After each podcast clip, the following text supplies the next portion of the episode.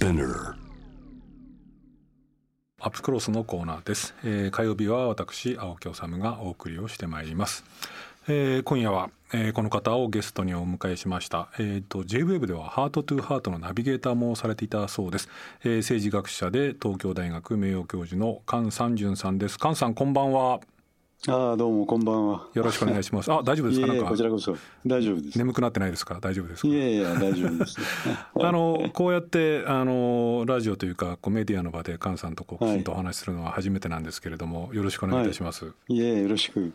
あの菅さん今これは軽井沢ですか？いや今ねえー、っと別のとこにいるんですね軽井沢とちょっとまた違うところにいるんであそうですか今ね。はい。あのあれなんか軽いあのそのまあ菅さんもともと熊本のご出身で、うん。で、はい。あのずっと大学なんかでは東京に主にいらっしゃってその軽井沢にこうあの移転っていうかあの移住するのもなんかこう東日本大震災とか震災が原因だったっていうようなことをどっかでお書きになってたというふうに聞いてるんですけれども、はいはい。やっぱり関係あったんですか？あ関係ありましたね。ん。やっぱりあのえーまあ東日本大震災自体が、うん。あの千葉県やはい。ああるいは茨城のことはなかなかこうフォローできてなかったと思うんですね。うんでまあ僕自身はこれは名称がちょっとおかしいんじゃないかと思っててうん、やっぱりあの東日本複合震災というべきでえ特に原発が抜け落ちているということえと、うん。それから首都圏のあのまあ千葉県や茨城も相当なあの被害があったにもかかわらずなかなかそこがブラインドスポットになりましたようね。んはい。ええ。まあ、それやこれやで僕はあの晩年加藤修一さんとちょっと接触があって、はい。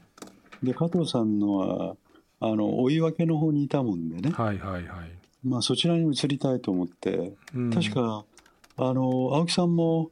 上田の方でしたっけね。僕はね小諸っていうところなんあですね。小諸か、はいはい。じゃあもうすぐ近くのね。すぐ近くですね。あの軽井沢の隣町、はい、三代田からもうすぐですから、はい、はい。でそちらに行くつもりでいたんですが、うん。なかなかやっぱり熊本に行くためにはどうしても新幹線が。はい。それでまあ軽井沢の近くにいるっていう感じでしたね。うん。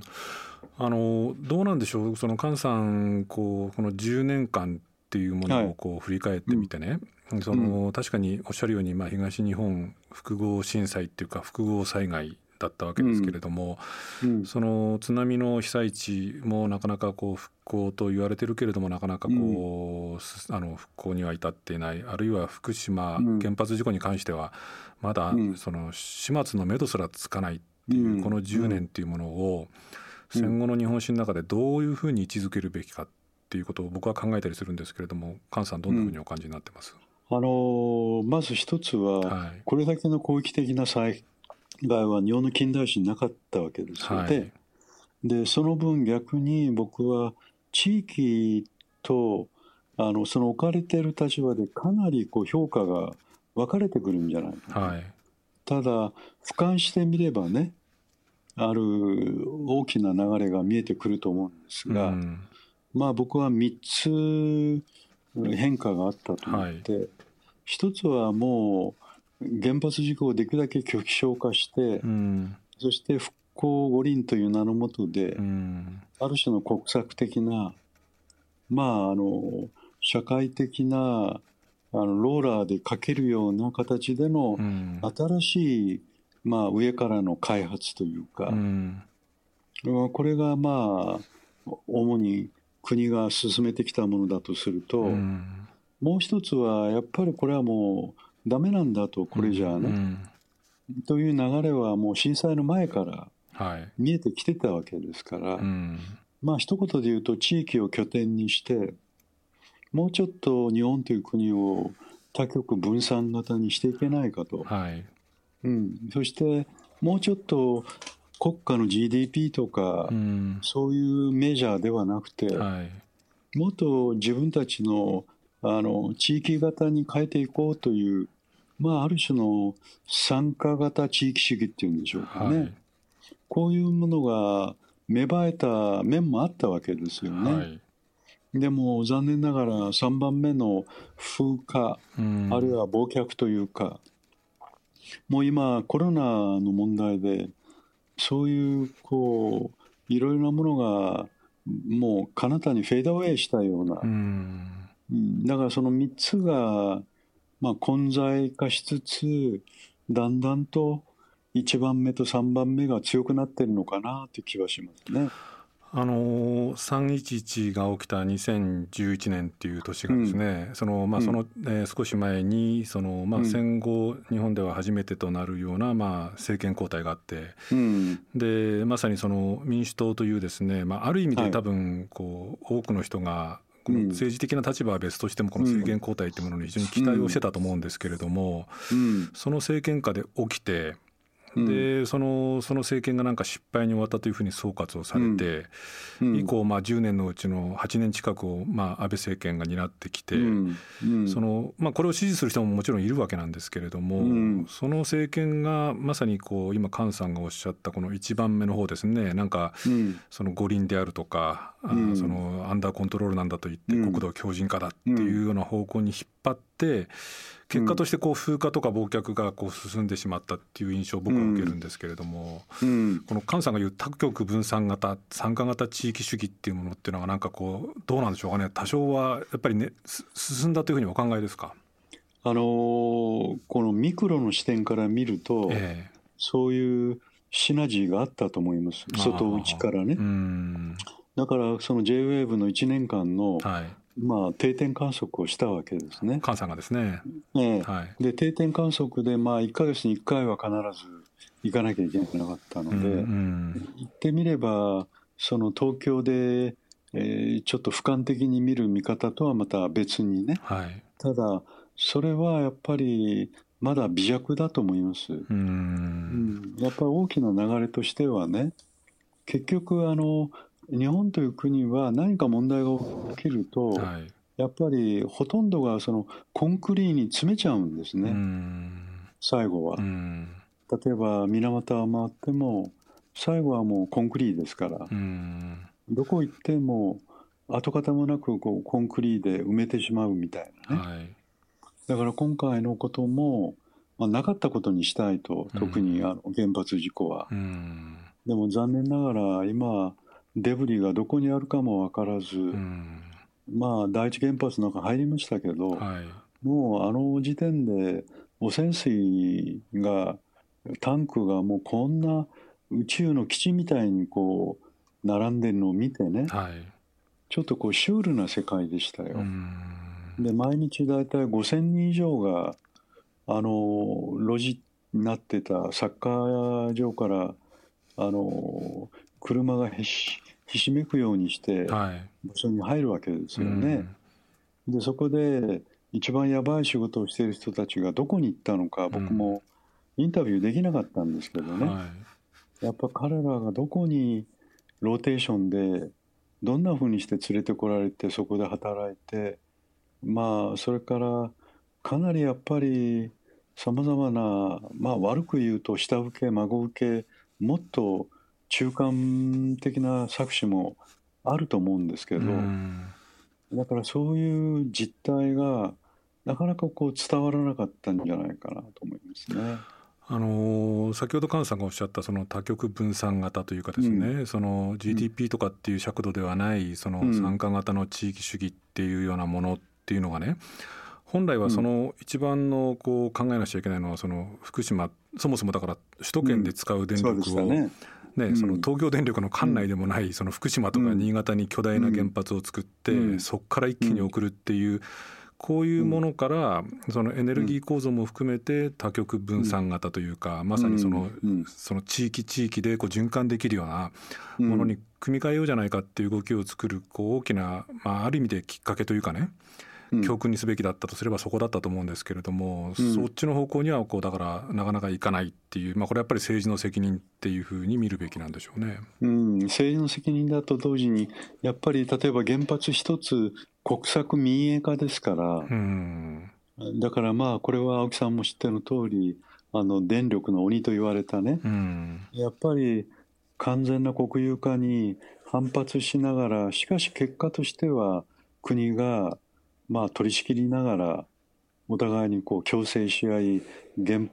まあ、原子力村みたいなものがね、え出来上がっていく。だからそういう大きなある種の複合体だったと思うんですね。そういうコングロマリットが、まあ、こうあのあの事故で一挙にこうほどけてしまって、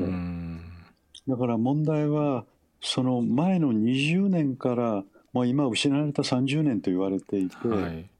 結局民主党が出てきたのももう20年間他の国はどんどんどんどん GDP も上がっていってんのに、結局フラットな状態でかつての面影だけでこう、まあ日本はすごいと言っているような、はい、うん、まあ幻想ですよね。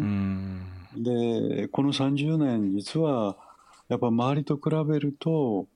ほとんど生産性も上がってないわけですよね。えー、でその現実を直視しなければいけないし購買力陛下で見ると実はもう今日本は韓国より落ちてるわけですね。そうですね。一人当たり GDP なんかはもう今韓国の方が高くなってるっていうふうに言われますね。はい。ね、うん、もちろんその指標で見ること自体に問題はありますけど、うん、でもそれでもね、だからなぜそうなんだろうということは結局やっぱり重厚長大型の国家プロジェクトやあるいは河川的なあの企業形態やそれから地方にまあ迷惑なものを持っていって、うん、首都圏がこうというようなパターンがね崩れてないわけですよね。うん、僕はこれをこのままいくとますます日本は縮んでいくんじゃないかなとそんなふうに思いますけどね。あのそのまあ、いわゆる重厚長大型っていうかですね、はい、そういうそのこうものに固執してきた結果この日本というのがまあ大震災に限らずその前からこう失われた何十年というものにこう閉塞してしまってるんじゃないかと、うん、そういう面でもちょっと限界は来てるんですけれどね、うん、そのこのまあこれ日本に限った話じゃないですけれどもいわゆるそのこう地球環境問題なんかも考えても、ね、気候変動の問題考えても、GDP で尺度でものを考えてこうそういうものにこうなんていうかなエネルギーを注いでいくっていうものがそろそろ限界に来てる。嫌がおうでもね、うん、例えばこれね菅さんのそのまあもともとふるさとでもあり今もこう通ってらっしゃる熊本のその豪雨災害なんかもそうですけれども、うんこの番組がこだわってきたこの各地の、まあ、東日本大震災をはじめとするその被災の災害もそうですけれどもなんかこうそのしっぺ返しというかですねその矛盾がもうあちこちに起きていてもうこれは嫌がおうでもこれじゃ対応できなくなってきてるんじゃないかっていう気もするんですけれどもどんなふうにお考えですか、うん、あのやっぱり150年の歴史の中で、うん、まあ、1920年代まあ、青木さんも知っての通り関東大震災があったり、はい。はい、まあ、戦後もたくさんの激甚災害があったわけですよね。はい。うん、ただこれだけの人口と集積があって、うん、その中で自然災害が起きると、もうかつては比べのないぐらいに、この脆弱というか、フラジャイルというか、はい、だから、あの実はあの強い国と思ってた、その集積の高さを誇っていた国ほど実は脆弱で、うん、で今ある時期からあの多極分散型あるいは均衡ある国土の発展なんていうことをもう政府自体が言わなくなったと思うんですね。うん、あの角栄だって角栄さんだって、うん、まあ日本列島改造論出した時はね、はい、まだ依然として霞が関と永田町の中にはやっぱり均衡ある国土の発展を目指そうよというね、うん、ある種の叩き上げの保守主義があったと思うんですよ。はいうん、今はもう首都圏を金の卵にして、うん、うん、あとはまあ正直言うとあの能登なれ大和なれというか、でその典型がリニアだと思うんですよ。リニアも一回取材したんですけどね、はい、結局リニアで結ばれるということは、うん、結局関西まで東京の郊外ができるだけの話でしょ、うん、じゃあそれ以外のとこどうなるんですか？と聞いたらあまあ正直言ってあまり関心がなかったんですよね、うん、だからもう人口の半分近くで GDP の3分の2以上出している地域が反対であればというようなこう分断がもう織り込まれていて、でこれは全世界的な傾向だとは思いますけど、うん、曲がりなりにも日本はやっぱり幻想であれあの中産階級が分厚いっていうのが日本の最大のまあ売りだったはずで、はい、それも金繰り捨てていくようなことになりかねないんじゃないかなという。まあね、すで、にそのかつて一億総中流なんていうのがそれいいか悪いか別として言われたような状況っていうのは、まあ、どんどん変わりつつある、日本もそうですし、今だけど菅さんおっしゃったように、まあ、世界的なムーブメントではあるんですけれどもね、うん、そう考えると例えばそのアメリカにおけるところの、まあ、トランプ現象であるとか、うん、ヨーロッパにおけるところのポピュリズム、あるいは極右の台頭であるとか、あるいは日本におけるところの、まあ、この失われた何十年とかっていうものに対するなんか反動かのようなナショナリズムみたいなものとかっていうのは、こう世界が大きく変わっていく過程の中で起きている一つの症状というか、うん、なんかこうなんていうのかな現象であってこれからそのどうなっていくのかっていうその向かっていく方向みたいなものっていうのが非常に不安になるんですけれどもこの辺り、うん、まあ菅さんねもともとは政治学ご専門ですから、その辺どんなふうにご覧になってます、はいあの例えばアメリカの場合であると、うん、あのリベラルの破綻が僕はあのトランプを生み出したと思うんですね。なるほどはい。うん、だからアメリカの中にいわゆる社会民主主義的な、うん、で僕なんか見ていると、まあ、ドイツが理想的かどうかは別にして、うん、あのキリスト教民主同盟のリベラル保守と、はい、そしてスペーデーの社会民主主義はある程度親和性があるわけですね。うんうん、でそこでコアな部分を作っているので、まあ、そこに緑の政党が入ったりして、はい、まあ、ドイツは大変な歴史を持ってますけど、うん、コアな部分はある程度そこでなんとかやってきているわけでうん、でそうするとやっぱりあの統合力というかあの社会の統合力は結構強いと思うんですね。はい。うん、ところが他の国はもうあの統治のコストを下げたいと、うん、うん、でもうその方が統治のコストも安くつくしあのいろいろと財政的な負担も少なくて済むので、うん、まあ生かす人たちあるいはあの振り払う人たちあるいは自分たちのコアな支持基盤というにこういくつかそれこそ国民が階層的に分けられてね、うん、その中でもうあの統治コストをできるだけミニマムにしたいでそれでなんとかやれるというね、うん、こういうのが僕はこの間の、まあ、安倍政権だったんじゃないかなと。だからもう全体の4分の1か3分の1ぐらいで政権は運営できるというになっちゃったんじゃないでしょうそうですね、うん、まあね、最近の選挙などを見ていると、投票率の低下も原因でしょうけれども、その自民党が首相とか3分の2近いこう、うん、あの議席を獲得したなんていう時でも、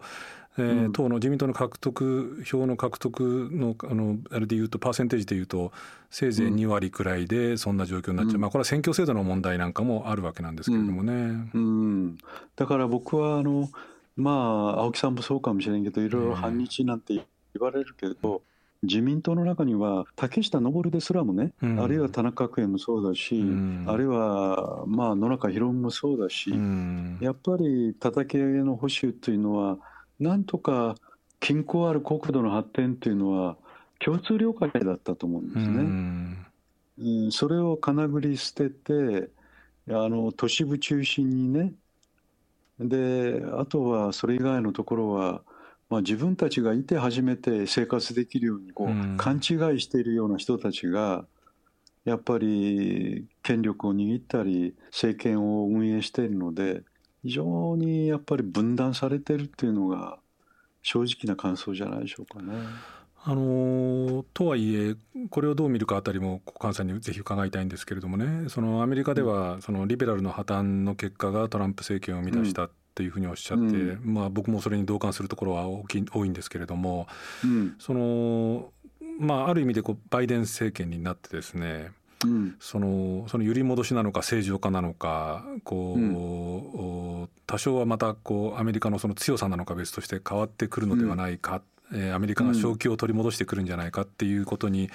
期待をしている人も多いと思うんですけれどもこれはどんなふうに考えてます、僕個人はですねやっぱ対外的な問題がかなり重要で、実はあのブッシュジュニアあるいはシニアの湾岸戦争とイラク・アフガン戦争がありましたけど、うん、大抵アメリカの歴史上を見る対外戦争は民主党政権の時なわけですよね。はい。うん、ああこれはもう第一次世界大戦、第二次世界大戦、原爆を落としたのもトルーマン政権ですし、うん、それからケネディの時も、実はベトナム戦争でしたし、むしろ逆にニクソンがベトナム和平にこぎつけたり、はい、米中和解を演じたりね。だから対外的にやはりこうリベラルでない異質なものに対する非常にこう十字軍的な対応っていうのが、実は意外と海外派兵を肯定している面があるわけですね、えーうん、だから今回のシリア爆撃にしても、うん、あるいはアフガンももうアフガンでこの10年でおそらく10万人以上死んでると思います、うんうん、それでも駐留を続けようとしているしもうドイツではこれは失敗した戦争だというようなことはまあ言われてるんですけどね、うん、僕は逆にあのそういう空爆やあのハードライナーな対応を逆にバイデン政権がやりかねないんではないかとちょっと危惧してるんです。それがこの間のシリア爆撃ですね。まあシリア支えているヒズボラやこうテロ組織だと言われているけれども、うん、ちょっと僕は安易に空爆をやるっていうのは非常にちょっと危惧してますね。一方でそのこう、まあ、そのトランプ政権がまあある程度対峙しようとしたし、まあ、おそらくこの枠組みはバイデン政権でもさほど変わらないと思うんですけれども、うん、中国のこう巨大な成長ぶりとそのある種のこう覇権主義というか、膨張主義というかですね、こうまあ、米中のきっとこれから何十年間は覇権争いっていうようなことが起きるだろうと言われていて。ますますこうある種強権化していく、あるいはその人権弾圧ってことをこう気にも留めないようなこの中国の台頭っていうものも合わせて考えて、そう菅さんの話聞いてるとなんかものすごいこう暗い気分になってくるんですけどあんまり明るい感じはしないですか、うん。え。あのやっぱり問題は、うん、あの日本は地政学的に中国に近いですからね、えええ、そしてあのまあ、内需が6割にしても、うん、後の4割近くはやっぱり中国との関係がものすごく深いので、えー、僕はやっぱりギリギリのところでアメリカと同じ歩調は取れないと思うんですね。うん、かといって中国に対して漫然と譲歩するのでもなく、うん、じゃあどうしたらいいかということなんですけれども、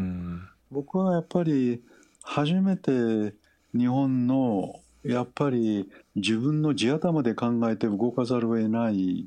でその点ではね、これは空論と言われるかもしれないけど、うん、福田総理の時には、全方位外交ってリップサービスでも言ってたんですよね。福田康夫政権ですね。そうですそうです。はい、はい、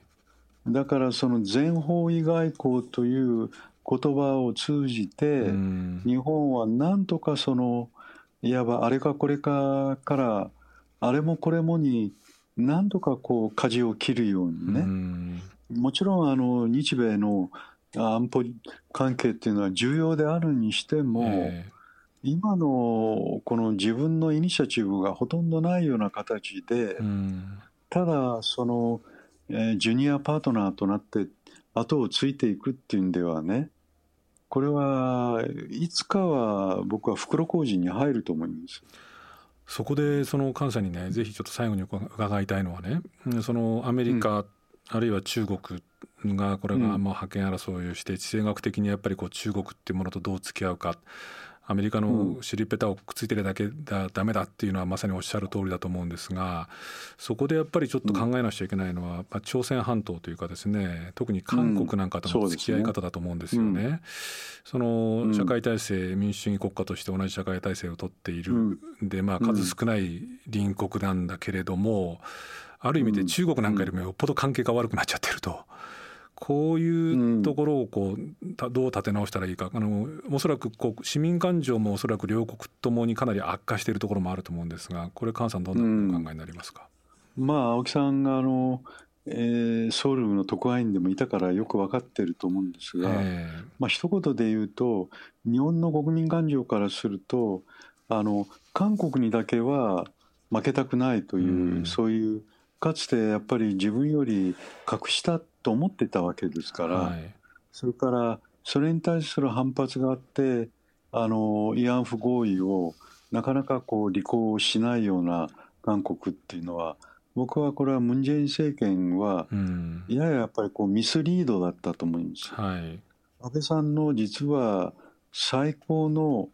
実は実績はあれだったんですね。いや、2015年の一番やりたくなかったこと、そうです、一番やりたくなかった。はい、だから僕は前から言ってるのは国家間もしくは外交関係はこれはどこかで矛を収めなければならない、ただ人道的な支援はやはりやっていかなければいけないと、うん、うん、だからお互いが協力して今後人道支援をやっていきましょうという方向で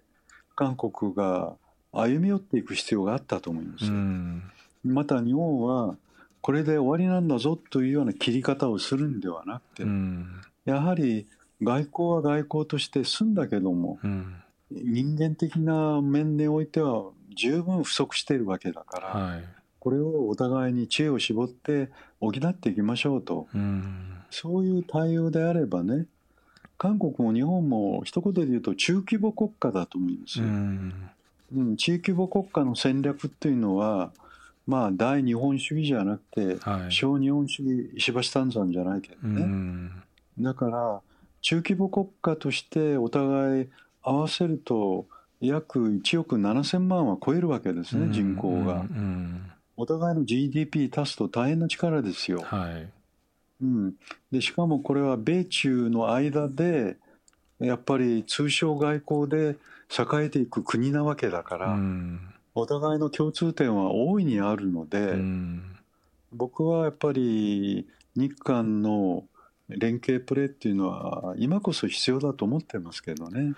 どうなんでしょうかね、今、あのコロナの影響も大きくって、まあ、あのこう首脳外交っていうものが、まあ、世界的にこう、まあ、停滞というか、ストップというかですね、こうストップモーションがかかっているような状況ですけれども、あの日本では安倍政権から菅政権に変わってで韓国も、ちょうどね、うん、あと1年後に今度あの大統領がムン・ジェインから変わると、はい、この辺りその現実的にこうどうですか？菅さんなんかは期待をする部分っていうのはありますか？えありますね、うん、それから近いうちに、やっぱりバイデン政権は日米韓のトライアングルの強化のために、うん、やはり国務長官を日本と韓国に派遣すると思うんですね。でおそらく日韓の輪っかをもう一回タガをはめ直すと、うん、ただ韓国は日本ほどやはり対中国とのスタンスにおいては距離を取らざるを得ないでしょう、うん、やはりアメリカ日本オーストラリアインドの例のクアッドのような4カ国の輪の中には到底やっぱ韓国は入れないので、うん、うん、だからそのあたりが微妙ですよね、うん、ただ日本も経済的にはやっぱアメリカと共同歩調を取って東アジア版 NATO の一角を占めるなんていうことはこれは中国と真正面から対峙するっていうのは難しいんじゃないでしょうか。そうでしょうね、うん、だからもうちょっとねやはり日米韓の関係を深めながらも対中国関係でもうちょっとやっぱり困難交えた対応をしていこうというふうにやっぱり日韓の間で共同の合意を作りながら、逆にアメリカを動かしていくぐらいのね、僕はその可能性は今あると思います。なるほど、ね、アメリカはやっぱりあのバーデンシェアリングというか責任を分担しなければなかなか自分たちのヘゲモニーを東アジアに、えー、拡大できないというかなりアメリカの力相対化されてますからそうですね、うん、日韓の動きはかなり大きいと思います。わかりました、菅さん、ありがとうございました。そろそろお時間になってしまいました。はい、いえいえはい、あのまたぜひよろしくお願いします。はい、菅さん、ありがとうございました。はい、えー、今夜のアップクロスはいかがだったでしょうか。えー、菅三淳さん、あの番組でも申し上げましたけれども、あのテレビの番組なんかでね、あのちょっとご一緒したりとか。えーと、シンポジウムみたいなところで一緒にこう席を同じしたことはあったんですけれどもこういう形でじっくりと、えー、お話聞くのは僕も初めてでした。どうなんですかね？あのこういうこと言っちゃいけないのかどうか分かりませんけれど。何なんでしょうね？あのまあお話の内容はもちろんなんですけれどもあのボイスとですねあのトーンで、えー、お話しされると何ていうのかなんかこう上質な音楽を聴いてるようなですね感じがしてあのついつい聴き入ってしまって多分だと思うんですけれども僕もおそらく今日は少しなんかこう話し方がゆっくりできたんじゃないかなというような気もするあの面白い30分でした。